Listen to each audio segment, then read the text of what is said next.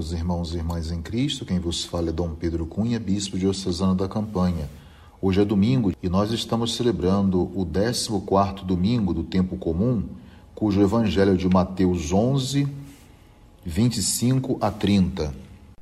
O evangelista São Mateus, hoje, destaca a oração de Jesus como expressão do seu sim, do seu sim alegre ao desígnio do Pai confessado como Senhor do universo, do céu e da terra. É esse o sentido da oração, em que Jesus volta os olhos para o Pai e vê na alegria da mensagem anunciada e acolhida, sobretudo pelos mais humildes e simples, ele agradece e louva ao Pai por isto. Partindo, portanto, da contemplação do universo. É a partir do criado que nós podemos também chegar ao Criador porque a palavra do reino de Deus, anunciada por Jesus, foi recusada pelos chefes espirituais do povo, mas foi acolhida pelas pessoas simples e incultas. Se a sua missão não encontrava respaldo nos magistrados do povo, surpreendentemente, os simples a acolhem. O profeta Daniel também louvou e agradeceu a Deus. Não podemos esquecer isso. Porque a ele, e não aos sábios da Babilônia, revelou o significado dos sonhos do rei Nabucodonosor, como nós encontramos no próprio livro da profecia de Daniel, no segundo capítulo.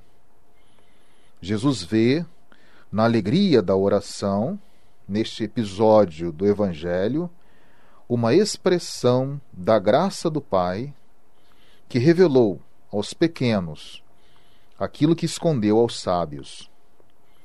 Tal canto, podemos dizer assim, é objeto da revelação divina feita a partir do seu próprio filho. A referência aos segredos do reino de Deus que Jesus menciona no Santo Evangelho de hoje nos recorda outra passagem ainda de Mateus, lá no capítulo 13, no versículo 11 do seu Santo Evangelho, que diz assim: Porque a vós é dado conhecer os segredos do reino dos céus, enquanto àqueles não é dado. A revelação, então, exprime doação dos bens salvíficos que Deus preparou desde a eternidade para o momento da instauração do reino de Deus sobre a terra, presente na pessoa de seu filho, trazendo assim a salvação para os homens. Ele também constata que os mestres da lei e os fariseus são deixados de fora, enquanto os simples e humildes tornam-se os beneficiários desta graça peculiar e especial ou seja, os mistérios do reino de Deus. Os que estão fechados assim nas suas assombrosas autossuficiências não se inserem neste canto de louvor ao Pai e ao seu amor realizado por Jesus. Queremos dizer, assim, que é em meio a grandes oposições ao seu ministério que Jesus encontra um espaço para esta importante, significativa e bonita oração ao Pai. É uma oração de louvor, de agradecimento e de conforto para os que estão cansados. Então, Jesus aí quer, com esta oração, mostrar o alívio, ou aliviar mesmo o peso em relação aos humildes, no que diz respeito ao ensino da Boa Nova em contrapartida àquela religião, mais os magistrados do seu povo.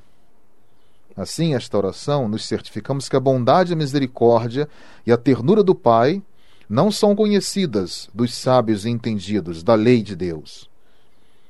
Mas para eles, Deus é apenas um legislador, rígido, rigoroso, um juiz implacável, inclemente, propenso sempre à condenação. E Jesus, portanto, vai revelar um Deus bem diferente deste dos fariseus. Esse Deus revelado por Jesus é um Deus amor, é o Deus do amor, é um Deus da justiça, um Deus da misericórdia, que se compraz então em olhar, sobretudo para as pessoas mais humildes e mais pobres, ou até mesmo desprezadas do contexto histórico e social de Jesus. Por isso Jesus, ele é assim, o reflexo desse amor mesmo do Pai. Então, Jesus faz esse convite aos que estão cansados de carregar os fardos impostos pelos homens da lei, que nós chamamos então essa religião farisaica do peso legalista, que não entendem, não vivem e não transmitem a misericórdia do Pai como Jesus o fez. O convite é para se dirigir a Ele, pois Ele promete descanso aos pequeninos Jesus não lhes impõe um fardo pesado, pois o seu jugo é leve.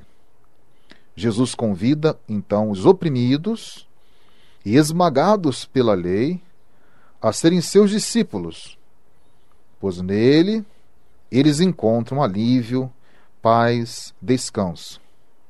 Portanto, é um Jesus manso e humilde de coração, como nós fazemos na oração jaculatória. Jesus manso e humilde de coração, fazei do meu coração semelhante ao vosso.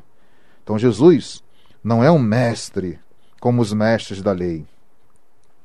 Portanto, os mestres da lei não são capazes de entender os mistérios do amor, do amor do coração do Pai, revelado assim por Jesus.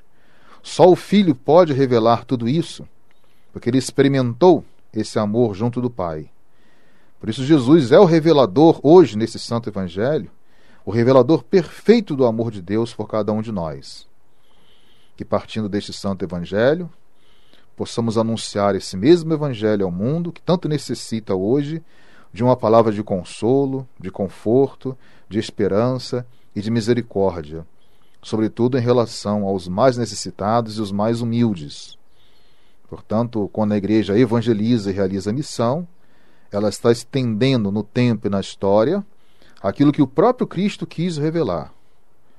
Então, que possamos evangelizar, tratar a todos com esse amor misericordioso revelado por Jesus. Que também essa revelação possa sensibilizar o coração daqueles que estão fechados ainda numa religião dura e farisaica, para que o amor de Deus possa abrir as portas desses corações e eles entendam a mensagem de Jesus como sendo um puro amor e a misericórdia. Sejamos construtores da justiça e da paz e anunciadores desse amor misericordioso que Jesus nos pede hoje no seu santo evangelho. Louvado seja nosso Senhor Jesus Cristo, para sempre seja louvado. O Senhor esteja convosco, Ele está no meio de nós. Por intercessão da Virgem do Carmo e dos nossos beatos Padre Victor em Achica, abençoe-vos o Deus Todo-Poderoso, Pai e Filho e Espírito Santo. Tenham todos um abençoado domingo.